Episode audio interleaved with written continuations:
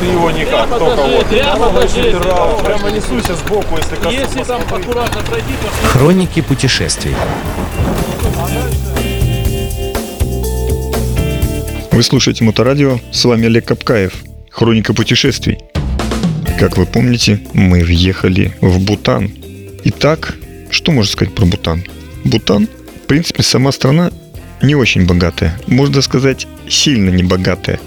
Но попрошаек и нищих на улицах нет, что бросается в глаза. Дома самые разные.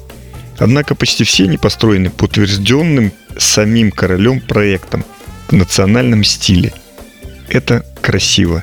Нечто среднее между нашим срубом, избушкой и пагодой. Так как золота и мрамора для украшений жилищ в стране нет, да и не принято там это, то все дома украшены изящным национальным орнаментом и различными изображениями членов. Именно членов мужских половых органов в великанскую величину или какими-нибудь зательными узорами и зонах. Это, конечно, цепляет взгляд, смешит, но потом я расскажу, в чем здесь сермяга. И согласитесь, ведь ничто так не украшает дом, как отличный, рабочий, красивый член. Но уж размер-то, конечно, дело второе. Хотя, может быть, даже и не третье. Кстати, эти изображения весьма символичны и одушевлены. Ну и как может быть иначе, если много веков назад именно с помощью такого удивительного предмета были изгнаны злые духи с территории Бутана – странствующим монахом, размахивающим пенисом, словно палицей и впоследствии подружившись с драконом. И одна из самых любимых в Бутане сказок – это притча о четырех друзьях. Она, конечно, отдаленно напоминает русскую народную сказку про репку, но очень похожа. Притча рассказывает о том, как четверо друзей – слон, обезьяна, кролик и павлин – получили большой урожай фруктов благодаря своей помощи друг другу и смекалке – Павлин, например, нашел зерно и посадил его в землю. Кролик поливал его. Обезьяна взрастила его. А слон охранял от всяких разных напастей. И, наконец, фруктовое дерево выросло. Созрели фрукты.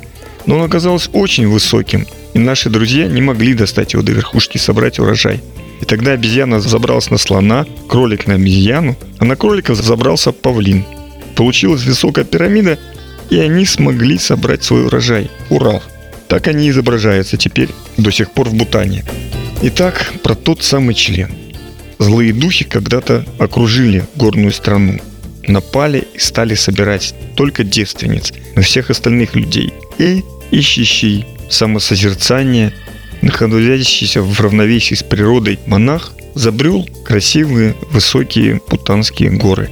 И увидел он, что эти злые духи уничтожают такую красивейшую страну, такое место, где он собирался предаться медитации. И пробовал он различными молитвами, и пробовал он различными заклинаниями справиться с ними. Ничего не помогало.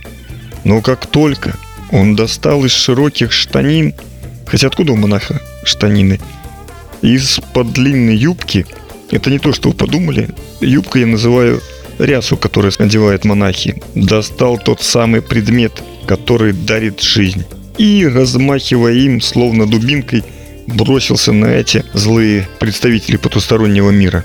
И на помощь к нему пришел дракон, про которого я расскажу потом отдельно. И, стуча их по лбу, сами понимаете чем, членом победил он злых духов. И с тех пор, дорогие жители Бутана, бутаняне или бутанцы, стали жить-поживать и добра наживать. И произошли они именно от того самого дракона – но кто зачал их путанцев с этим драконом, я не знаю. Мне кажется, это было непорочное зачатие, как у католиков. Просто там произошли католики, а здесь произошли бутанцы. Еще немного о драконах. Большинство жителей, большинство, убеждены, что они потомки громового дракона, а сам дракон живет высоко в горах. И, кстати, это правда, на полном серьезе – и следы дракона встречаются повсюду. Друг – это дракон. Будь то пиво, друг, авиакомпания, друг и все такое прочее. А изображение дракона ничуть не уступает в количестве, а скорее даже превосходит по популярности фалос. Здесь, конечно, зодчие художники реализуют свои фантазии безмерно и беспощадно. Изображение дракона, огнедышащего, с красивой зеленой шкурой, дают прямую ссылку, объясняют запрет на табак в стране. Но кто из смертных, пусть даже потомков самого дракона, способен извергать пламя и дым изо рта? Дым-то ведь практически это огонь, только погасший. А какой дракон с дымом? Правильно, никакой. Именно поэтому существуют очень строгие правила ввоза табачных изделий для иностранцев.